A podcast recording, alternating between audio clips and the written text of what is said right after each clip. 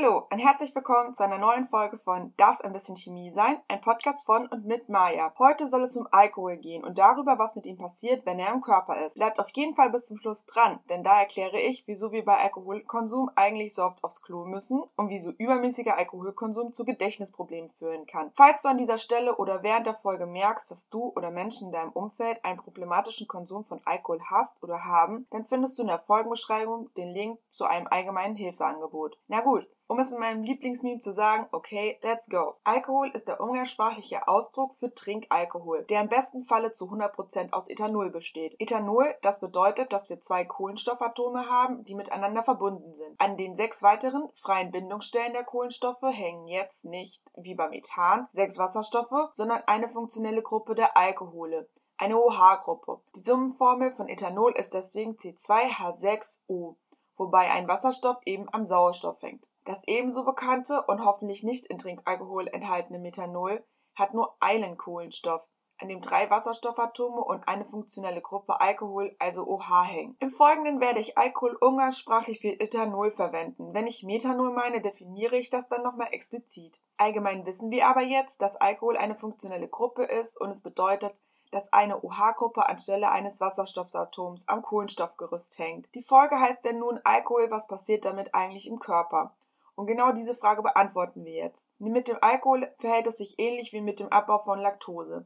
Nicht alle Menschen verstoffwechseln ihn gleich gut, da nicht alle Menschen eine Mutation im Kontrollgen haben, das für das Enzym kodiert, das Alkohol abbaut. Die Mutation führt zu einer Überproduktion des Enzyms Alkoholdehydrogenase. Doch Mensch kann unbesorgt sein, die Fähigkeit, Alkohol abzubauen, kann man sich in der Regel antrainieren, da die Enzymproduktion bei Bedarf des Enzyms gesteigert werden kann. Yay! Das ist natürlich ein bisschen ironisch gemeint, aber sicherlich ein Effekt, den alle von euch, die Alkohol trinken, bei sich selbst schon beobachten konnten. Mutationen passieren natürlich täglich tausende Male. Doch spätestens seit Corona wissen wir, Mutationen, die sich durchsetzen, tun das nicht ohne Grund. Irgendeinen evolutionären Vorteil hat das dann am Ende doch. Und so ist es auch beim Abbau von Alkohol. Früher war das eine nützliche Eigenschaft von sesshaften Bauern, da fermentierte Flüssigkeiten meist frei von Parasiten und bedrohlichen Krankheit Krankheitserregern sind. Genau aus diesem Grund war Bier damals so eine feine Sache. Doch vom Exkurs, warum wir überhaupt Alkohol abbauen können, nun zu der Frage des Wies.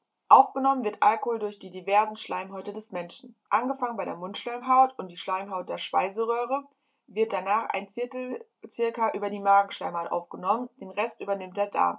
Aus der Schleimhaut direkt ins Blut und von dort natürlich schnell im ganzen Körper verteilt hat Alkohol auch direkten Einfluss auf alle Organe. Da Alkohol nicht ausgeschieden werden kann, muss er abgebaut werden. Der Abbau findet hauptsächlich in der Leber statt, in zwei Wegen. Der erste Weg hat zwei Schritte, die an unterschiedlichen Orten stattfinden. Schritt 1, das Enzym Alkoholdehydrogenase katalysiert die Reaktion Ethanol zu Acetaldehyd. Dieser Schritt findet im Zytoplasma statt. Zweiter Schritt, nun in den Mitochondrien. Acetaldehyd wird zu Acetat. Eine detaillierte Übersicht der Reaktion findet ihr auf Instagram at darfs-ein-bisschen-chemie-sein. Bei beiden Schritten wird NAD Plus in NADH umgewandelt. Alkoholkonsum führt also zu einer Anreicherung von NADH. NADH, das bedeutet Nikotin-Amid-Adenin-Dinukleotid. Es ist ein Coenzym und überträgt formal ein Hydridion. NADH findet ihr in super vielen Redoxreaktionen des Stoffwechsels. Nun haben wir also durch den ersten Weg des Alkoholabbaus eine erhöhte Ko äh, Konzentration von NADH in den Zellen. Doch welche Konsequenzen hat das? Ihr ahnt es schon, das führt gleich zu mehreren Problemen, denn die erhöhte NADH-Konzentration verhindert die Oxidation von Lactat zu Pyruvat, der NADH ein Antioxidant ist. Durch die Hemmung der Oxidation wird die Gluconeogenese, also die Bildung von D-Glucose aus organischen Nicht-Kohlenhydrat-Vorstufen, gehemmt. Außerdem bewirkt sie sogar, dass die entgegengesetzte Reaktion überwirkt, also Pyruvat zu Lactat. So sammelt sich Lactat an, was eine Hypoglykämie verursachen kann, also zu einer niedrigen Glukosekonzentration im Blut oder aber auch eine Laktatazidose eine Übersäuerung. Letzteres kann tödliche Folgen haben. Außerdem hemmt der NADH-Überschuss auch die Fettsäureoxidation. Bei dieser Oxidation wird NADH für die ATP-Gewinnung, also Energiegewinnung, durch oxidative Phosphorylierung erzeugt. Da es jetzt aber einen NADH-Überschuss gibt, ist das Signal an den Körper, oh, wir brauchen Fettsäurenachschub, weil wir gerade super viel NADH haben und wir bald wieder Neues nachproduzieren müssen und dafür werden wieder Fettsäuren gebraucht. Die Folge ist also, dass Fettsäuren synthetisiert werden und sich diese nun in der Leber anhäufen. Von dem Zustand habt ihr sicher schon gehört. Das ist die sogenannte Fettleber und die kann schwere Folgen für adipöse Menschen haben. So eine Fettleber entsteht tatsächlich auch quasi von heute auf morgen. Innerhalb weniger Tage kann sich auch bereits bei moderatem Alkoholkonsum Fett in der Leber anlagern.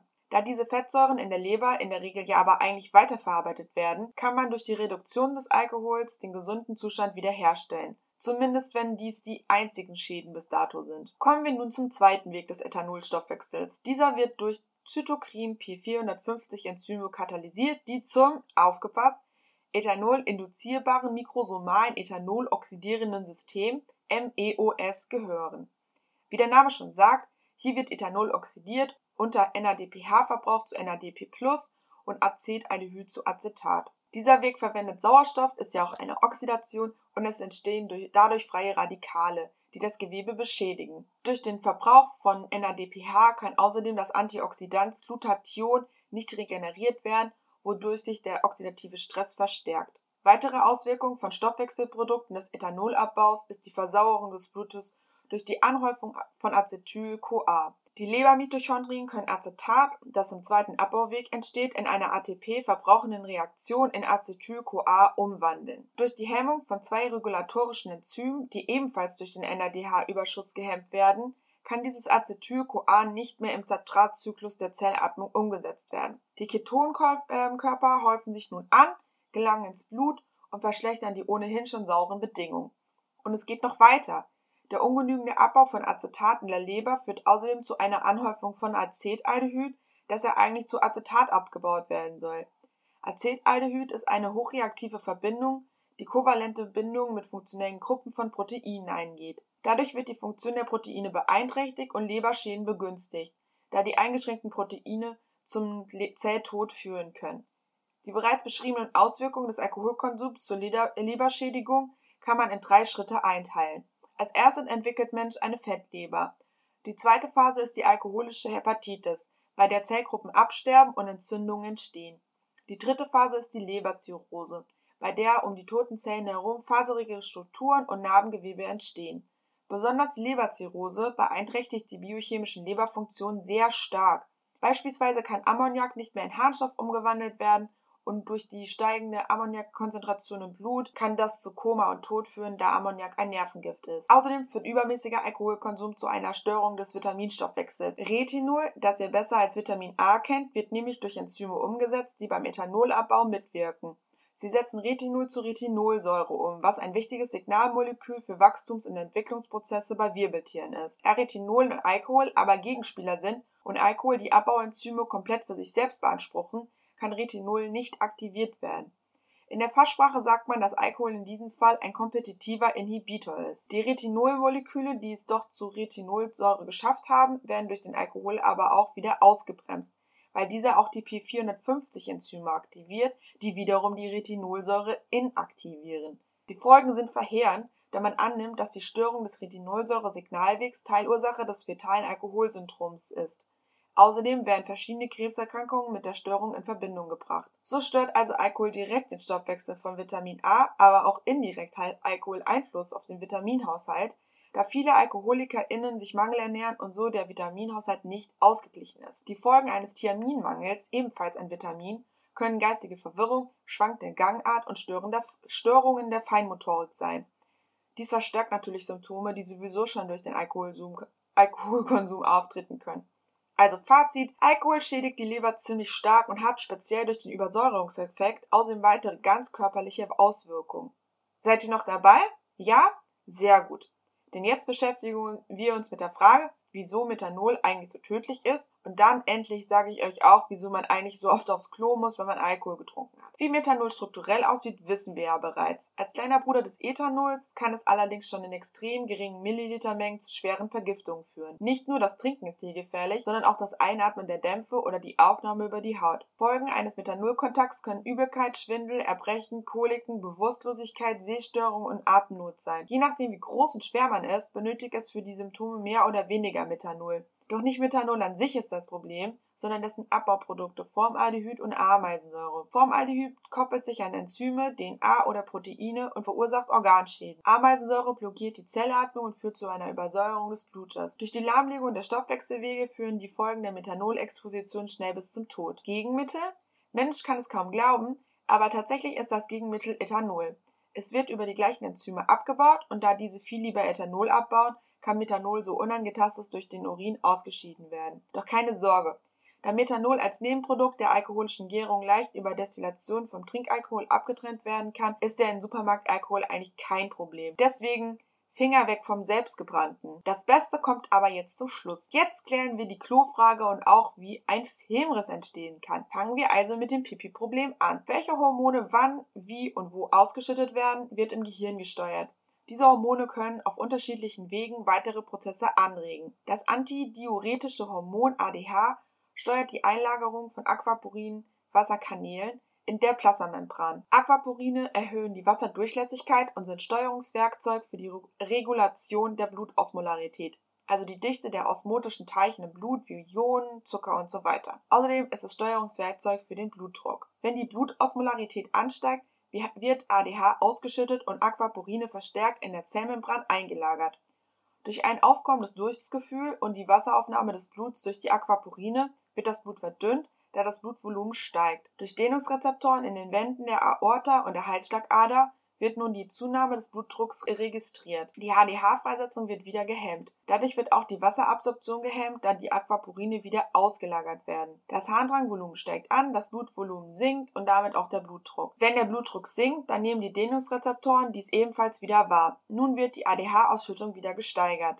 Dieser ADH-Kreislauf dient dem Schutz von Blutvolumen und Blutdruck. Alkohol hemmt die ADH-Ausschüttung allerdings, das bedeutet, dass der Körper nicht mehr ausreichend hydriert wird und auch das Harnvolumen wird nicht gesteigert. Die Folgen sind logischerweise die Hydrierung, die sich durch einen Kater bemerkbar macht und durch das geringe Harnvolumen muss man häufiger auf die Toilette. Denn Flüssigkeit ist ja trotzdem da, nur eben eine, die den Wasserkreislauf durcheinander bringt. Zu guter Letzt wird jetzt auch die Frage geklärt, wieso man durch zu viel Alkohol einen Gedächtnisverlust erleiden kann. Grund hierfür sind NMDA-Rezeptoren, N-Methyl-D-Aspartat, welche nicht selektive Kationkanäle sind. Sie binden also nicht nur eine Sache selektiv, also nicht nur NMDA, sondern auch Antagonisten. Da NMDA-Rezeptoren eine Rolle bei der Speicherung von Informationen im Hippocampus spielen, kann man sich nun vorstellen, was passiert, wenn nicht NMDA, sondern Alkohol an ihnen bindet. Die Verarbeitungswege sind gestört, was zu einem Gedächtnisverlust führen kann. Ja, das war's jetzt. Eine etwas längere Folge heute. Und ich hoffe, ihr habt ein bisschen was gelernt, ein bisschen Spaß gehabt Folgt mir gerne auf Instagram oder auch bei Patreon. Schaut da gerne mal rein. Da gebe ich dann immer mal wieder so ein Update, wie es gerade so läuft und so. Alle Infos sind wie immer in den Show Notes. Und dann bis zum nächsten Mal. Eure Maya. Ciao.